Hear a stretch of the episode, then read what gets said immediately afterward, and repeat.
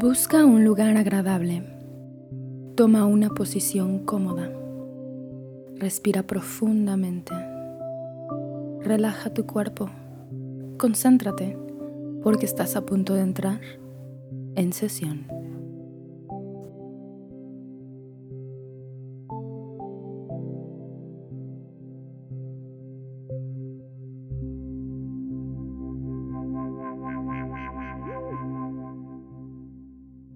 Advertencia. Recuerda que este programa es meramente informativo y busca dar a conocer temas relevantes en salud mental. A pesar de que se cuente con asesoramiento y conducción de un experto en el tema, esto no sustituye el hecho de asistir a recibir la atención adecuada y necesaria. Gracias. Buenos días, buenas tardes o buenas noches. Bienvenidos a un episodio más de En Sesión. Mi nombre es Lucía Hernández y el día de hoy me encuentro con Alejandro Sandoval, como cada semana, para hablar de un tema relacionado con la salud mental. Y el día de hoy nuestro programa se va a tratar de las fobias, ¿ok? Pero antes de comenzar, los invitamos a seguirnos en nuestras redes sociales. En Twitter a mí me pueden encontrar como Lucía-HDZ28 y Alejandro como arroba Lex Sandoval. Y juntos nos pueden encontrar en Facebook en nuestra página que es En Sesión PSIC, ¿ok? Entonces, Alex, por favor, háblanos, ¿qué son las fobias? Hola, ¿qué tal? Muy buen día. Y bueno, las fobias muchas veces las vamos a confundir con lo que es un miedo. Pero cabe mencionar que las fobias es mucho más que un simple miedo. Una fobia lo podemos eh, considerar como un trastorno de ansiedad y que se va a caracterizar por ser un miedo intenso, muy, muy grande e irracional que puede ser hacia alguna situación, animal u objeto. ¿sí? Entonces es muy importante que identifiquemos específicamente eso, un miedo muy intenso e irracional. Ok, pero en mi caso, por ejemplo, yo le tengo un miedo muy intenso a las cucarachas, ¿no? Soy el cliché de la mujer que le tiene miedo a las cucarachas. Pero, pues no, o sea, ¿cómo distingo si es un miedo o si es una fobia? Ok, dime, cuando tú ves una cucaracha, eh, tu corazón se acelera, comienzas a sudar, tienes ganas de salir corriendo de la habitación o de tu casa, o, o sientes que tú físicamente corres peligro por ese insecto? Peligro no, pero pues ganas de dejarle las escrituras de la casa, pues, pues sí. o sea, obviamente, por ejemplo, o sea, si estoy sola pues lo que voy a hacer es tratar de no perderla de vista, ¿no? E ir por un ride o algo así para ir a echárselo y matarla, ¿no? Pero eso me va, me genera mucho estrés el hecho de que vaya a correr hacia mí, que se mueva rápidamente, ese tipo de cosas, ¿no? Sí, pero por ejemplo, tú ahí ya estás diciendo, si tienes el valor de confrontarlo, quizá lo que te da es asco, quizá si tienes cierto temor por eh, el hecho de que aprendemos que una cucaracha es sucia, pero ¿realmente crees que la cucaracha te pueda lastimar a ti? ¿Realmente tienes temor de que la cucaracha te ataque? No, pues no, es más asco, ¿no? Exacto, entonces tú ahí estás, bueno, sí teniendo una respuesta significativa, pero no una fobia. Si tu respuesta hubiera sido, sí, me siento amenazada y yo no tengo el valor de enfrentarme al insecto, al objeto del miedo, pues entonces sí estamos hablando de un miedo mucho más intenso e incluso irracional en el sentido de que crees que una simple cucaracha puede llegar a lastimarte, ¿no? Ok, exageremos, ¿qué es lo peor que puede hacer una cucaracha? ¿Morderte? Y aún así no te va. ¿Te muerden? Claro que muerden. bueno, estoy agregándole algo más a tu temor, ¿verdad? Pero bueno, vamos exagerando. Se este programa. vamos exagerando en que es lo peor que te podría pasar, ¿no? Que te camine por el cuerpo o que te dé una mini mordida y que obviamente no te va a terminar generando un daño enorme. Entonces es irracional el pensar que una cucaracha te puede llegar a lastimar eh, considerablemente o creer que está en riesgo tu vida porque está la presencia de ese insecto en tu habitación. ¿no? Entonces ahí es donde podemos clasificar entre un miedo, incluso un miedo grande, a un miedo eh, mucho más intenso e irracional. Bueno, creo que al final lo único que me da la valentía de, de hacer algo en contra de ella es que no me la quiero volver a topar. Pero pues sí, entiendo que no es algo que, no sé, me ponga a llorar, que me, que me paralice, ¿no? Sí, o sea, como lo mencionaba, tú tienes todavía como la respuesta de atacar a lo que te está generando ese miedo, quieres eliminarlo. Una persona que tiene una fobia ve ese insecto y así como lo dijiste bromeando, ¿no? Le da la escritura de la casa, se va y quema la casa con tal de que se acabe, ¿no? ¿Por qué? Porque no lo quiere enfrentar, quiere huir, porque cree que está en riesgo y en peligro su integridad. Ok, entonces aquí se deja claro que, pues bueno, no cualquier miedo es una fobia, ¿no? Correcto. Pero ¿cuál es la gran diferencia entonces entre el miedo y la fobia? Ok, el miedo es una respuesta emocional natural, básica, que tenemos todos los seres humanos. El miedo, junto con todas las emociones que experimentamos, tienen una función adaptativa de nosotros hacia el medio ambiente para sobrevivir. Ejemplo, si yo estoy en una situación de riesgo, mi, mi, mi, respuesta emocional va a ser el miedo y ese miedo va a evitar que yo me arriesgue más salvaguardando mi integridad. O sea, no me voy a aventar de una azotea porque me da miedo y entonces sobrevivo. Si yo quiero comer algo que está echado a perder, al querérmelo acercar me va a dar asco y esa respuesta de asco, esa respuesta emocional de asco, me va a salvar de comer algo echado a perder y que me pueda lastimar. Bueno, esa es la función de las emociones. Ahora, el miedo es una emoción, como ya lo dijimos, una respuesta natural que nos va a evitar ciertas cosas, pero la fobia va a tener como característica ese miedo, ya lo dijimos, a un grado desproporcionado y la idea irracional de que ese objeto o esa situación o ese animal nos puede llegar a generar un daño, ¿no? Ahora, ok, si hay animales que nos pueden generar representar un peligro. No sé, si yo tengo un león enfrente, es obvio que es un animal que, claro, que me puede lastimar. Pero entonces, aquí, ¿cómo caracterizaríamos o diferenciaríamos que es una fobia? Si yo veo una foto de un león, yo ya empiezo a tener la respuesta fisiológica de miedo.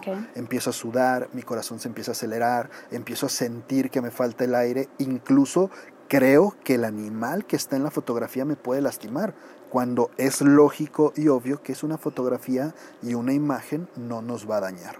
Ahí es donde podemos diferenciar entre un miedo que puede ser muy real e incluso funcional para salvarnos y una fobia donde ya cae en lo irracional.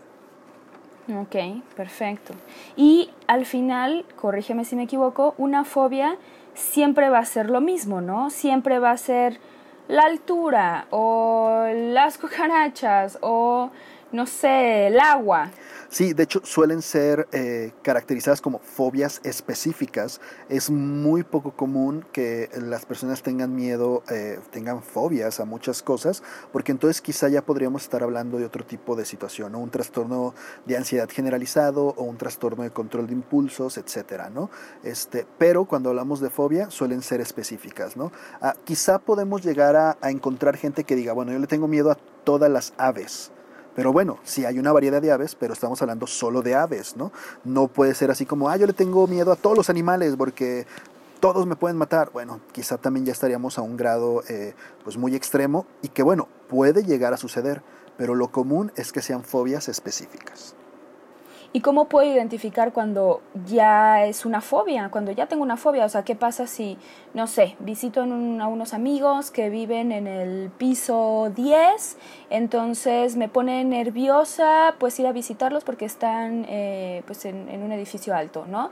Pero hasta ahí, ¿no? Y después, a los meses, eh, no sé, me toca estacionarme eh, en, igual en un edificio muy alto y también me pongo nerviosa. O sea, después de cuántos episodios de, de este miedo intenso, ya puedo decir, es una fobia. Bueno, más que cuántas veces va a ser cuando ya no está generando qué. Lo primero es cuando ya vemos que es algo específico, cuando ya vemos que hay una respuesta fisiológica eh, siempre que se presente ese estímulo, ¿sí? como ya lo hemos dicho, o sea, reacciones en nuestro cuerpo que no controlamos, como eso de sentir este, que la temperatura baja, temblar, este, que se agite este, la respiración, el corazón late más rápido, e incluso cuando empezamos a ver que es desproporcionada la reacción. ¿no? Ah, también cuando ya comenzamos a evitar eh, hacer cosas por no, no presentarnos ante el estímulo de miedo o este, cuando ya empieza a afectar en nuestras eh, convivencias o relaciones. ¿no? El ejemplo que tú das, si yo quiero ir a visitarte, suponiendo que tú vives en un edificio de 10 pisos y a mí pues me da mucho miedo las alturas, pues quizá yo trato de, de, no subir o trato de evitar el asistir o entonces yo ya no me junto contigo porque pues es que yo no quiero estar ahí porque me da miedo, ¿no? Si fuera mi edificio de trabajo, pues entonces yo empiezo a faltar mucho, empiezo a inventar excusas de que me siento enfermo, de que mejor hago home office o algo así, porque yo quiero evitar justamente ese estímulo que para mí es eh, la fobia, ¿no? Es aversivo. Entonces, cuando ya empieza a, a, afectarnos de esa manera, es más que obvio que, que es significativo y que tenemos que comenzar a tratarlo. Y cuando ese estímulo nos da la respuesta, nos genera esa respuesta fisiológica, ahí ya estamos hablando también de que, bueno, tenemos probablemente una fobia en desarrollo. De hecho, diste un buen ejemplo. O sea, ¿qué pasa, por ejemplo, si me dieron un trabajo, estoy súper emocionada al respecto, me gusta mucho la teoría de ese nuevo trabajo, pero resulta ser que es en un edificio y yo le tengo miedo a las alturas? Eso ya es un problema, o sea, ya me va a generar un problema personal y pues hasta laboral, ¿no? Al respecto, porque obviamente no les voy a decir, oigan, no, no se quieren, no se quieren cambiar de, de lugar, pues no, ¿verdad? Pero ¿qué pasa si yo realmente quiero ese trabajo? O sea, cómo puedo manejar y en cuánto tiempo me voy a poder quitar este, este temor por las alturas para, pues sí, obtener el trabajo que quiero tener. Este, sí, sí suele suceder y en esas situaciones, bueno, uno entra en una encrucijada donde o lo acepto y sobrellevo la ansiedad o de plano lo rechazo, rechazo la oportunidad de mi vida porque pues tengo una fobia, ¿no? Le tengo miedo a las alturas. Entonces, ¿se puede tratar? Sí, sí se puede tratar. El caso específico que das de las alturas, este, existen diferentes métodos y técnicas con las que se puede trabajar. Bueno, aquí voy a hacer un pequeño eh, breviario eh, cultural como para que se entienda lo que voy a decir. Eh, dentro de la psicología, manejamos en el área clínica diferentes enfoques. ¿Qué significa? Son teorías con las cuales nosotros vamos a interpretar las situaciones y a trabajar para solucionar esas situaciones. Una que quizá todo mundo conoce porque es el cliché de la psicología, es el psicoanálisis, la típica escena donde está la persona acostada en un diván, expresándose libremente, mientras el psicólogo, el analista, está escribiendo, ¿no? haciendo sus notas. Bueno, normalmente ese tipo de terapia este, está en un consultorio, está bajo esas características y no se mueve de ahí. Bueno, existen otras, como lo es el cognitivo conductual, que es un tipo de terapia más dinámica, donde se interactúa mucho con la persona, donde lo cuestionas, incluso dejas tareas y puedes salir fuera del consultorio a trabajar, como en el caso de las fobias. Las fobias, específicamente este ejemplo que das de las alturas, existen diferentes técnicas. Hay dos. Una, que es la más común y recomendada, se llama desensibilización sistemática. Suena trabalenguas, pero ¿qué es? Básicamente lo que vamos a hacer con la persona es debatir la idea ilógica, la idea irracional del miedo que tiene hacia la altura y lo vamos a ir acercando al estímulo que le tiene miedo poco a poco. Ok, yo te subo al primer piso y tú empiezas a reaccionar, es que eh, tengo miedo, me falta el aire. A ver, pero ¿a qué le tienes miedo? Pues a que está alto, a ver, ¿qué tan alto? Pero ¿qué crees que te puede pasar, no? Es que me falta el aire, me voy a desmayar. A ver, ¿realmente crees que te vas a desmayar? Y entonces comienzas a darle técnicas que no son compatibles con el malestar y el miedo conforme vas subiendo cada vez de nivel. Esa es la desensibilización sistemática. Paso a pasito vas combatiendo las ideas irracionales y lo vas acercando al estímulo. Ahora, existe otra técnica que es muy buena, pero es mucho más cruel y se tiene que tener como muy medido con quién se utiliza. Se llama inundación y el nombre lo dice todo, ¿no? O sea, esta persona trabaja en un edificio de cinco pisos y le tiene miedo, muy bien, te vamos a llevar a uno de 15, te vamos a asomar a la ventana y vas a tener que quedarte pegado a la ventana 10 minutos, si no, no nos bajamos.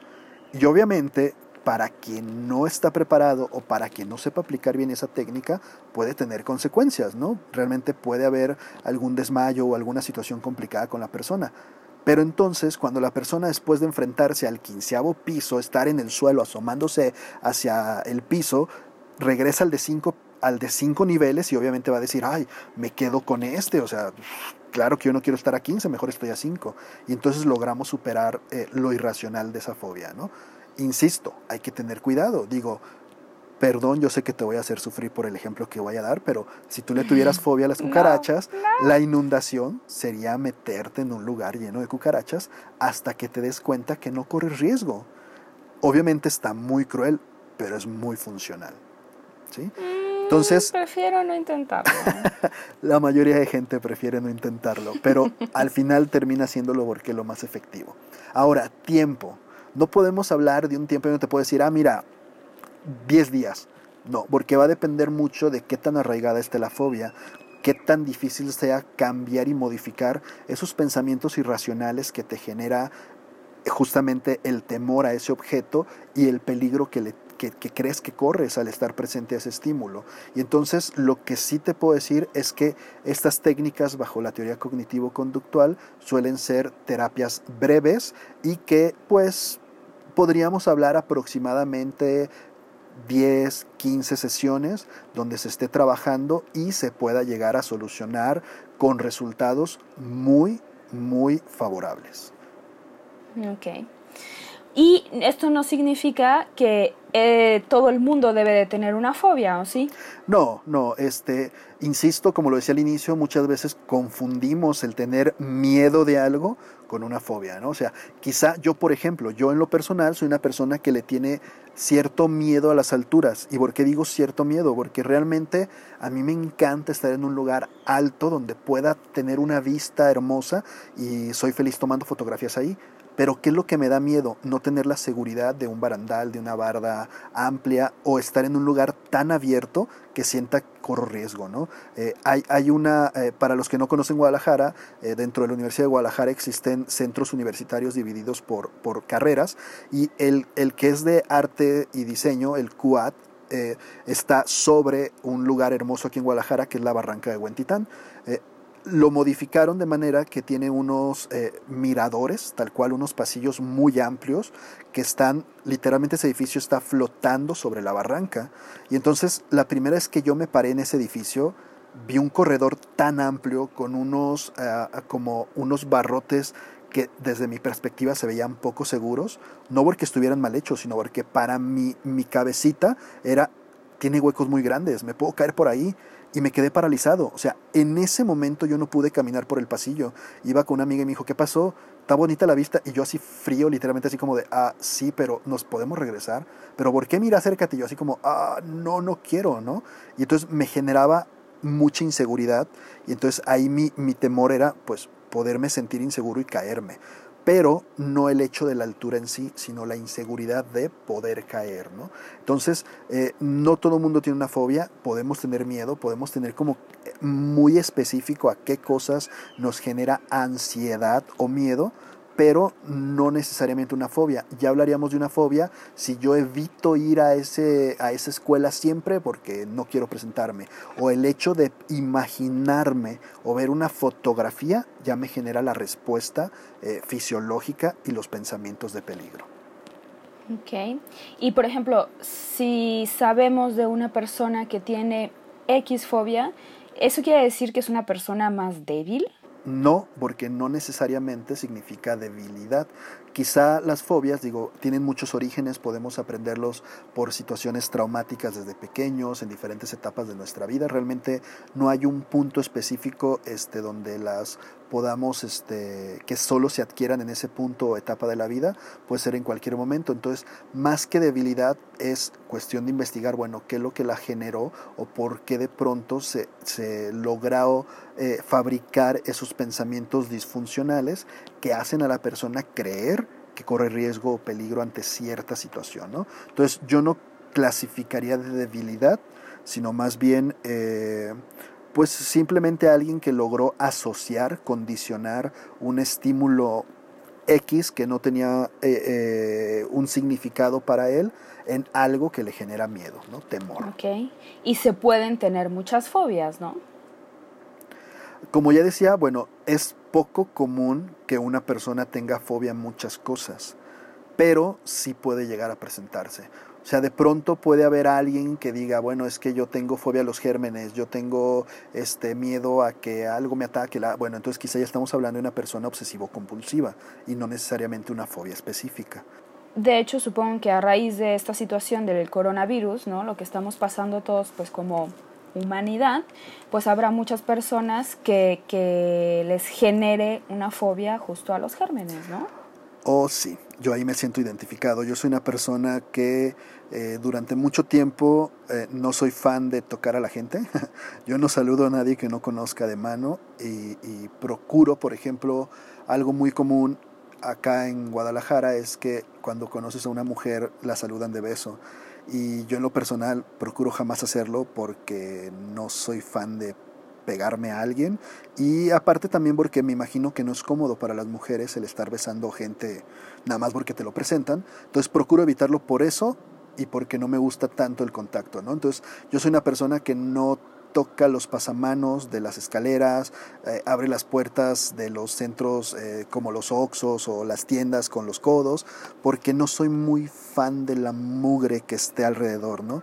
Eh, había estado como tratando de minimizar esa sensación, pero con todo esto que está pasando, yo soy muy feliz lavándome las manos mil veces al día, pero este sí ha, ha hecho que crezca mi idea de que cuando salga cualquier cosa que toque eh, representa que me lave las manos, ¿no? O, no voy a querer, ah, ahora mucho menos voy a tener ganas de tocar a, otra persona, saludarla, porque yo no sé dónde ha estado esa persona y como sabemos que es real el riesgo de contagio por el contacto, pues esa idea quizá en su momento irracional mía se ha este, reforzado, haciéndome pues creer que lo que yo pensaba era real que ahora el contacto con una persona de saludo de mano pues puede representar el riesgo de contagio, ¿no? Entonces, efectivamente, muchas personas vamos a salir con mucha más idea o temor a las infecciones y los gérmenes. Pues ya me siento privilegiada porque a mí hasta me abrazas. Sí, por eso hice la aclaración, gente que no conozco, porque curiosamente soy una persona que le gusta mucho el contacto físico, o sea, es como lo irracional dentro de mi idea, ¿no? O sea, a la gente que no conozco, que no tengo mucho contacto, no soy fan de, saludarlo de mano ni nada de eso, pero con la gente que aprecio, que tengo cercana, sí soy una gente muy de contacto, ¿no? De saludar, de abrazar, de todo eso, y quizá tiene que ver con la seguridad que me da el conocer a la persona y saber más o menos sus hábitos de higiene, etcétera, que me dé confianza, porque también no con todo mundo llego y hago eso, ¿no? Entonces, sí tienes una estrellita ahí. y por ejemplo, o sea, tú que estás consciente de este comportamiento que estás teniendo, ¿qué vas a hacer al respecto? Pues obviamente lo que se hace es trabajar con las ideas irracionales, o sea, no dejar que me gane la creencia de que todo está mal o que todo es un riesgo, sino pues saber que existen niveles de riesgo. O sea, si yo salgo a la puerta de mi casa, abro mi cancel, dejo mi bolsa, mi bolsa de basura para que se la lleve el camión y regreso, pues yo sé que, bueno, no necesariamente corro el riesgo de morirme o de contagiarme de algo, pero aún así, bueno, tener la precaución de asearme, saber que quizás si salgo, estoy durante todo el día este, manejando dinero, haciendo las compras en el súper, eh, pues yo sé que el producto que compré en ese lugar, hay muchas personas que lo han ido tocando, ha estado expuesta a varias cosas, bueno, ahorita la recomendación es pues sí tener cuidado, precaución, llegar, lavarte las manos, lavar el producto y, y ya puedes utilizarlo, ¿no? Quizá no caer en la creencia de que no, todo el tiempo voy a usar guantes, no, todo el tiempo este, voy a traer super protección en los ojos, en los oídos, en la boca, en la cara, porque me pueden contagiar. o sea, darle, nivelar la respuesta real y el riesgo real posible ante las situaciones y no dejar que esa idea irracional y lógica de que alguien estornuda, ah, nos vamos a morir, ¿no? O sea, alguien puede estornudar por mil cosas, le caló uno de los vellos de la nariz, eh, llegó polvo, hay gente que es alérgica a todo, entonces, o sea, tener como hasta cierto punto la mesura de distinguir lo que realmente es mucho riesgo y lo que no representa tanto riesgo, ¿no? Entonces, realmente aquí lo que se hace es trabajar con los pensamientos. Y por ejemplo, ahorita que mencionaste todo esto que, que ibas a hacer, ¿no? A raíz de todo lo que sentías, nunca mencionaste el voy a, voy a ir a terapia, ¿no? Esto quiere decir que una fobia nosotros la podemos controlar y que no necesariamente tenemos que ir a un psicólogo. Bueno, yo no tengo una fobia. A mí no me genera una respuesta irracional y desmedida el pensar en eso. ¿sí? O sea, volvemos a lo mismo, no hay que confundir yo tengo miedo o ahorita es una situación de riesgo a que si yo dijera, ¿sabes qué? Jamás voy a volver a salir de mi casa porque tenía razón, tocar a la gente es malo. Ah, ahí yo ya estoy teniendo una respuesta irracional, un pensamiento irracional muy exagerado, ¿no? Ahora, a mí tocar una persona, por ejemplo, yo, si de pronto me agarro del tubo del camión, yo digo, guácala, qué asco, pero no siento que me muero ni nada, yo voy, me lavo la mano y ya soy feliz, ¿no? Pero eso no es una fobia, yo no le tengo miedo a los tubos. Yo no estoy corriendo. Ahí más bien lo que decía, podemos hablar de otro tipo de situaciones que ya caería más en lo obsesivo compulsivo, que no es lo que estamos hablando ahorita, pero se puede catalogar por ahí, ¿no? Fobia sería si yo creo que cualquier cosa me va a enfermar y entonces yo ya no quiero salir con nadie casos extremos como los eh, germofóbicos que viven en una burbuja porque todo tiene gérmenes y nos va a, enfermar, eso es una fobia. Entonces, cuando sí se tiene una fobia, ¿sí es necesario acudir a un psicólogo? Sí, porque estamos hablando de que una fobia este, ya nos está generando a ya nos está afectando, nos está generando problemas en diferentes áreas en las que nos desarrollamos, ya bien sea el que evitamos ir a lugares, el que ya no vamos a trabajar, problemas con nuestras amistades, relación de pareja, etc. Y entonces, obviamente, ya tenemos una consecuencia que es significativa.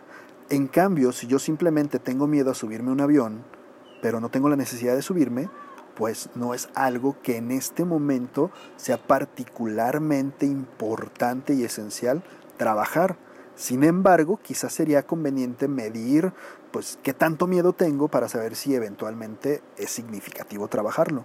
Pero si yo no quiero salir de mi casa por miedo a que me infecte la gente y me empieza a generar conflicto para salir a conseguir alimento, para salir a hacer mis cosas normales, incluso trabajar o ver otras personas, pues obviamente que es algo que es importante trabajar.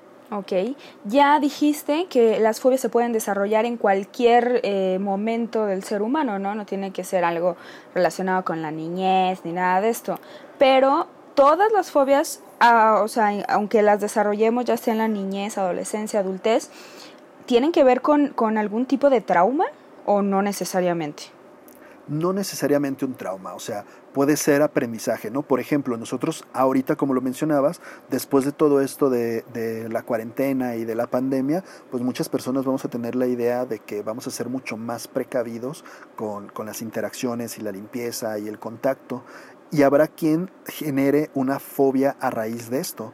No le generó un trauma porque quizá no le pasó a él directamente o no se enfermó, pero sí aprendió por la situación que es algo de riesgo y entonces genera una idea ilógica, irracional de que todo lo puede infectar o de que todo lo hace estar en riesgo y evita las situaciones, haciendo que le genere ansiedad, generando que esa ansiedad le genere miedo y entonces creando una fobia, ¿no? Recordemos, no solamente es pensar que corro riesgo, sino que el simple hecho de que me digan, oye, hay que salir, no, no, porque salir significa que me voy a enfermar y no, no, no, y ya me está dando ansiedad o ya me está dando miedo el simple hecho de que lo mencionen o la presencia del objeto, ya bien sea en imagen, en fotografía, en un video, este, que, que, se le tiene fobia, ¿no? O sea, una persona que le tiene fobia a las aves, le muestras una pluma, literalmente una pluma de ave, y empieza a tener ansiedad, ¿no? Y tú dices, pero bueno, ¿Por qué le tienes fobia? ¿Por qué le tienes miedo? ¿Por qué te está generando esa respuesta? Una pluma. Ahí está lo que digo, una respuesta irracional. ¿sí? Ok, ¿y cuáles podríamos decir que son las fobias más comunes y por qué? Ok, eh, es muy común, como ya lo decíamos, a insectos o animales, a las aves, hay gente que le teme a las agujas en general o a las inyecciones, eh, hay gente que no puede ver sangre, eh, cosas como a las alturas, a volar, a ciertos lugares, este, ya bien sea lugares cerrados o lugares muy abiertos, este, pues típico a los truenos, relámpagos, eh, a los payasos o personajes este, disfrazados y este, algo muy común y que no se menciona mucho, existe una fobia específica a hacer el ridículo en público, ¿no? Y es algo muy común, mucha gente no se anima a hacer mil actividades porque su temor irracional es, si me paro, lo más seguro es que me caigo, me tropiezo, eh, me ahogo, me pasa algo y entonces voy a hacer el ridículo enfrente de la gente, ¿no? Esas suelen ser como de las más comunes. ¿Y por qué es importante el quitarnos las fobias? Ok, bueno, Obviamente porque no es bonito ni agradable vivir con un temor irracional, evitando situaciones, este, va a disminuir nuestra capacidad de reacción, eh, va a entorpecer nuestro desarrollo social, obviamente, eh, hacernos este, actuar o tomar decisiones basándonos en evitar ese objeto que nos genera fobia, e igualmente puede dañar nuestras relaciones de cualquier tipo, ¿no? Sociales, de pareja, laborales, etcétera. Entonces, eh, obviamente eso que no nos está aportando, sino incluso está manchando o decreciendo lo que ya tenemos, pues no es benéfico tenerlo y es, lo mejor es retirarlo, solucionarlo. Y supongo que en el caso de las fobias, pues es mejor tratar de trabajar en, en ella en cuanto se detecta, ¿no? No importa si es incluso en un niño. Sí, claro, o sea, Recordemos que hemos tratado de, de, hacer saber que lamentablemente tenemos una cultura de solucionar y no de prevenir. Entonces, hasta que a mí ya me está generando un conflicto muy grande es cuando digo, oye, solucionalo, ¿no? O sea, a mí me empezó a doler el estómago y no voy al médico hasta que ya me arde y ya estoy sangrando y digo, oye, pues ayúdame. Y el médico obviamente va a llegar y te va a decir, oye, pero ¿nunca sentiste nada? Ah, sí, pero yo creí que era normal. Pues no, no es normal que te arde el estómago, ¿no? Entonces lo mismo pasa con nuestra salud mental. Yo siento que cierta situación me genera ansiedad, me provoca fluctuaciones en mi estado de ánimo y no voy y lo atiendo, sino hasta que ya no puedo, hasta que realmente digo, es que tengo un mes sin salir de mi casa porque tengo miedo a esto, ok, y nunca lo había notado porque viene hasta ahora, ¿no? Entonces, sí es importante que en cuanto nosotros comencemos a ver los primeros síntomas o que empecemos a ver que hay una respuesta significativa, entonces atenderlo, ¿no? Porque eso, uno, este, nos va a generar menos desgaste a la persona que lo está sufriendo y dos, va a ayudar a que el tratamiento sea mucho más corto y efectivo porque las ideas no están tan arraigadas. Entonces, nos va a ayudar demasiado entre más pronto sea el tratamiento. Perfecto. Pues muchas gracias Alex por compartir este tema pues tan importante con nosotros. Espero que para todas las personas que nos escucharon pues hubiera sido de utilidad, que identifiquemos que bueno, pues una fobia es más que un miedo, ¿no? Entonces pues sí es algo importante a tratar y pues que no dejemos que, que un temor así pues pueda acabar con nuestra tranquilidad, ¿no? Muchísimas gracias. Eh, de nuevo, esperemos que nos sigan en nuestro Facebook, que es eh, en sesión PSIC. Ahí ponemos todos los, los, programas que vamos teniendo y a lo mejor un poquito más. Entonces, pues muchas gracias y pues hasta la próxima. Esperamos que este ejercicio te hubiera resultado de utilidad, preparándote para llevar una mejor semana. La siguiente sesión está programada para el próximo lunes a través de Spotify. Hasta luego.